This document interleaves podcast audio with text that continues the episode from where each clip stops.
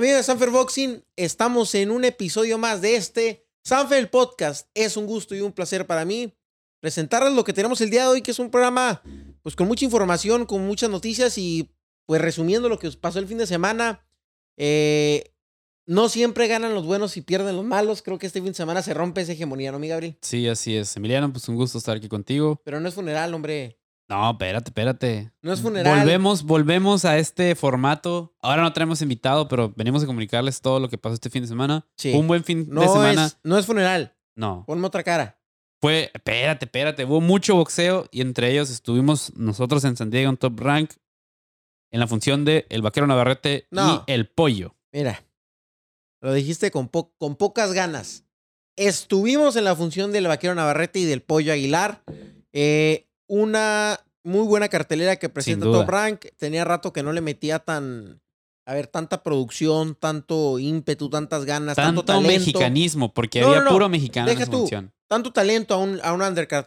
Nos habían acostumbrado a que los undercards eran de una pelea y el undercard realmente no existía. Y la pelea era lo de arriba, que era el main event. Eh, ahora creo que se vuelan la casa por la ventana. Tristemente, eh, no con el resultado esperado, ¿no, Gabriel? Eso sí, Sí, no, no vamos a mentir. Gana nuestro vaquero, gana nuestro Navarrete, gana Emanuel, pero pierde Omar, pierde el pollo y pierden los Aguilar, que tienen una oportunidad, a ver, de oro ante el Indolfo Delgado. No creo que se desaprovecha, Yo tampoco. pero sí se, sí se pierde. Al final ganar es ganar y perder es perder, pero lo que sí es que el pollo va a regresar, que el pollo tendrá otra oportunidad, eh, el pollo va a volver a los escenarios grandes y de esta derrota se tiene que aprender bastante porque si no se aprende sí va a ser un error muy costoso. Sin pero duda. si se llega a aprender, creo que los frutos y los dividendos que le va a dar a él, sobre todo a la empresa y a su familia, van a ser inexplicables. Lo que yo sí puedo decirte que a pesar del resultado, yo me quedé contento y no me quedo preocupado. Ah, canijo. yo me quedé ah, contento de lo que vi de, de Omar. O sea, Omar es una persona que todo el mundo quiere y nosotros en especial lo apreciamos mucho. Sin, sin embargo, a pesar de haber sido superado por Lindolfo, nunca se cansó de intentar, nunca se cansó de ir hacia adelante como buen mexicano.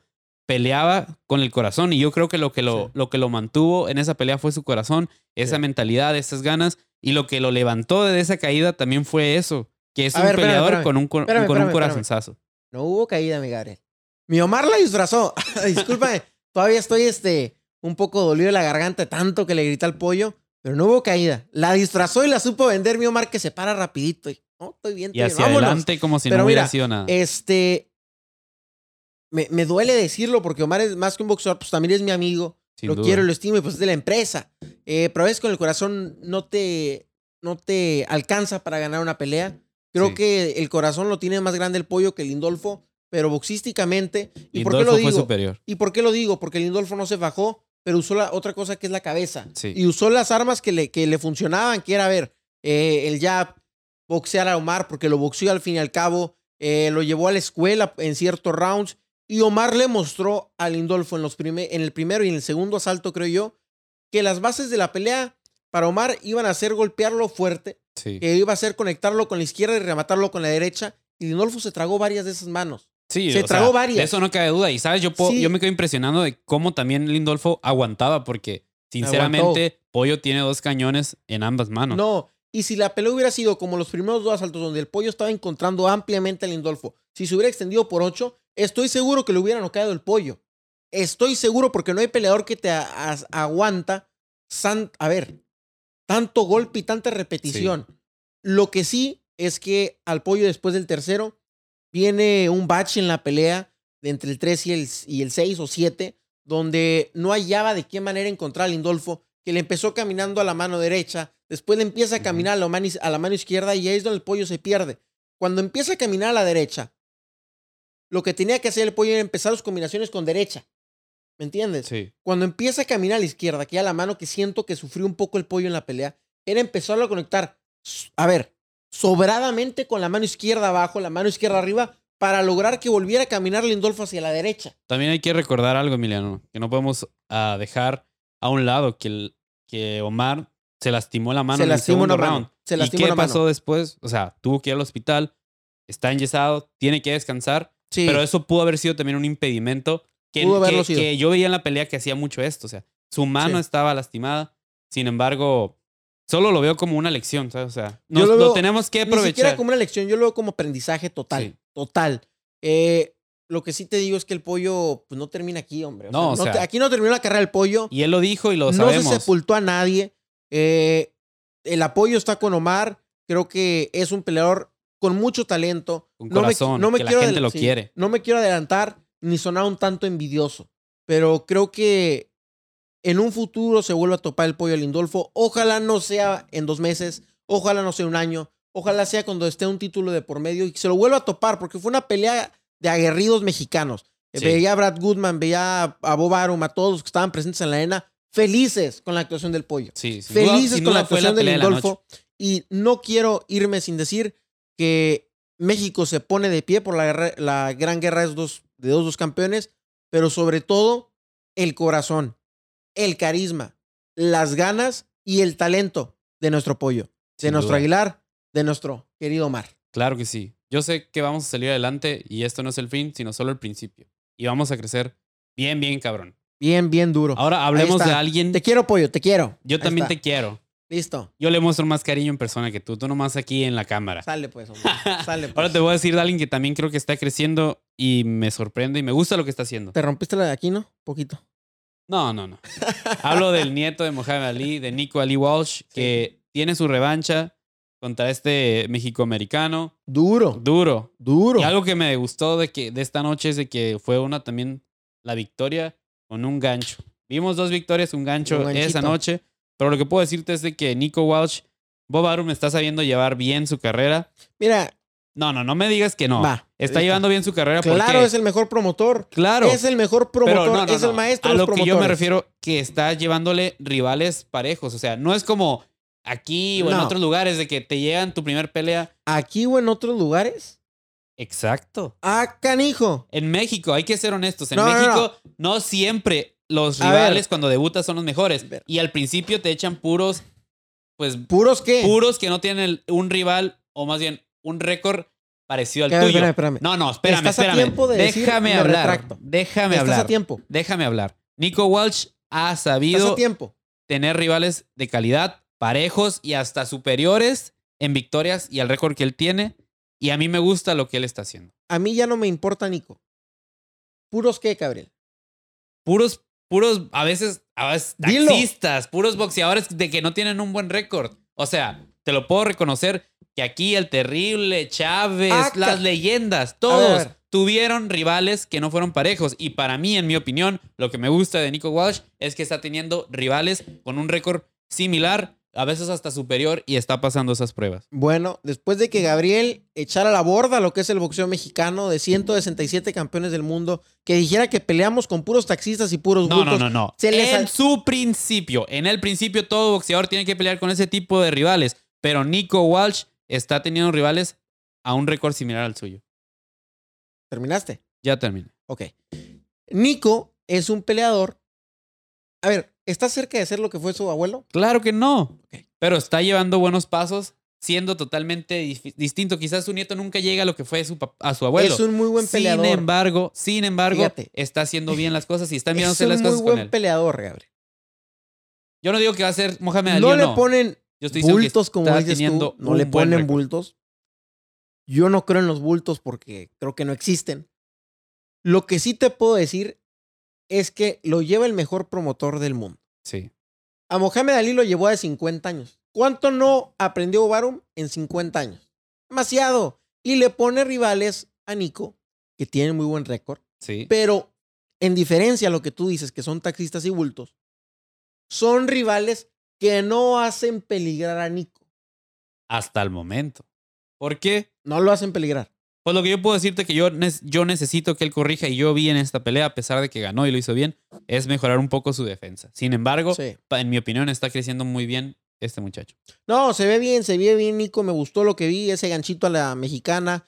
Eh, me gusta que conecta, me gusta que es un tipo honesto, me gusta que es un tipo que no se le subieron las cabras al monte. Me gusta que es un tipo que le están llevando en la carrera, pero sobre todo me gusta que es un tipo que sabe que está en el boxeo hoy en su momento por su abuelo. Sí. Y que, no y que trae un, un respaldo bien, bien grande atrás de él. Sí, está bien. Te la creo, pues, mi Gabriel, pero vamos al siguiente tema porque no es menos importante. Y sigamos con la noche mexicana.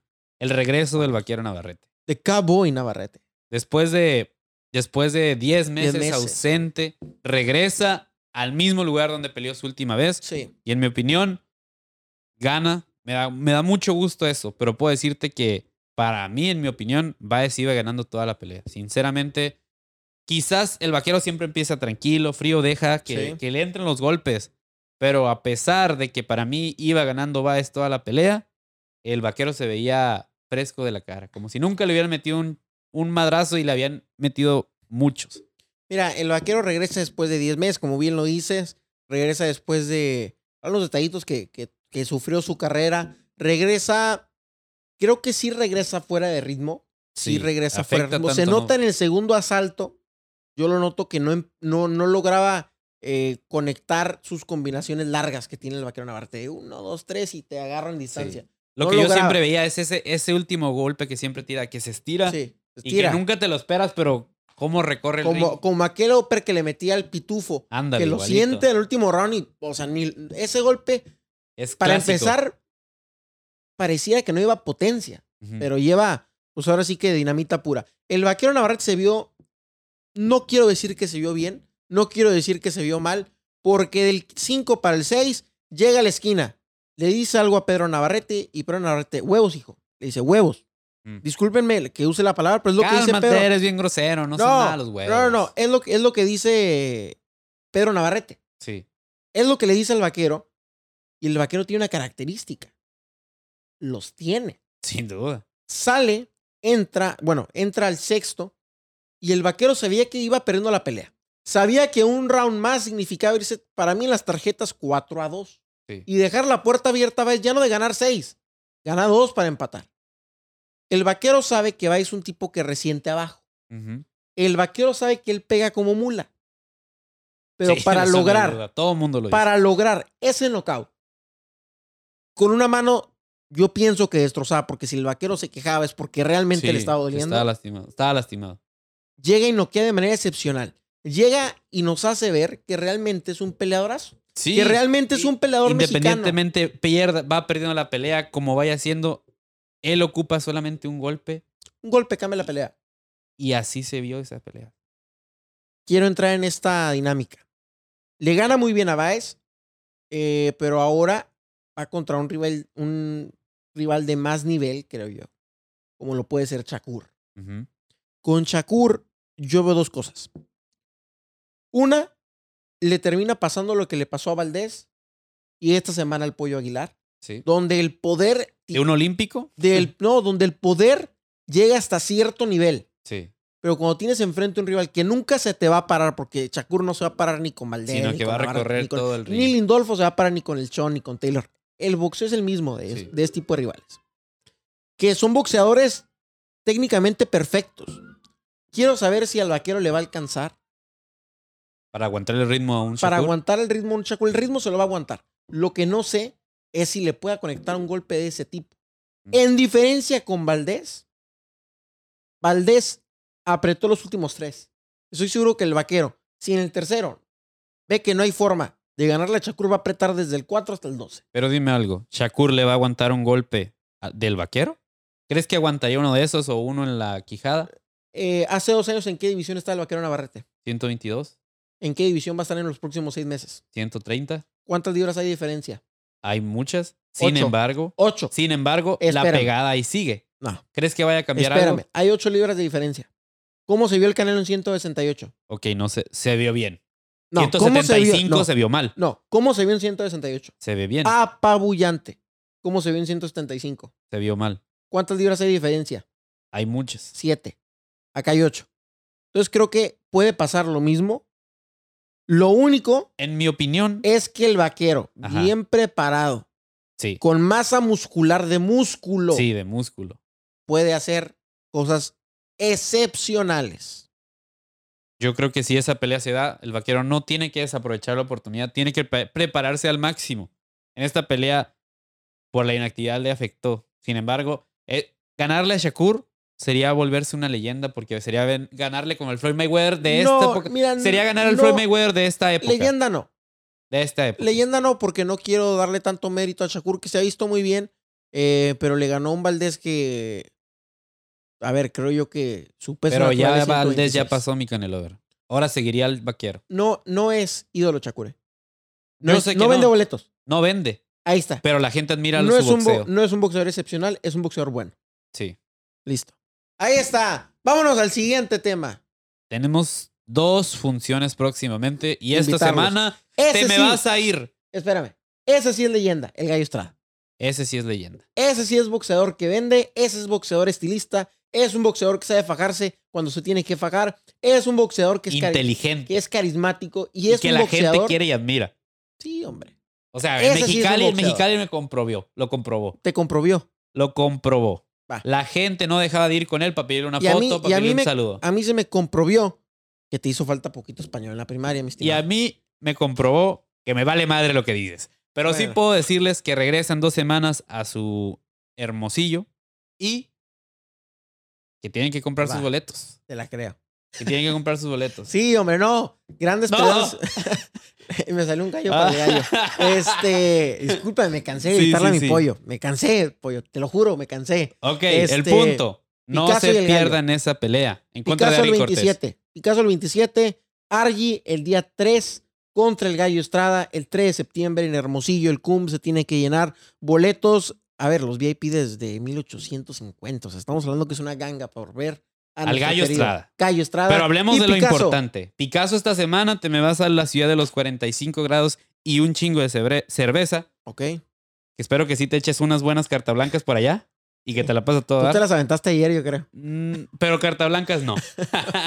Lo que sí puedo decirles es de que no se pierdan el regreso de Picasso a Monterrey. Eh, campeón actual del NABF, acompañado de Rashid Martínez, acompañado de Chirino, acompañado de muchos más.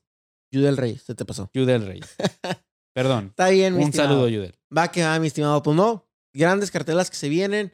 Eh, En el Show en Center el Show de Monterrey. Center de Monterrey. Nos vemos el próximo sus 27. boletos. Compren los boletos el 3 en el CUM de Hermosillo y el próximo 29 en el Pechanga Arena, octubre.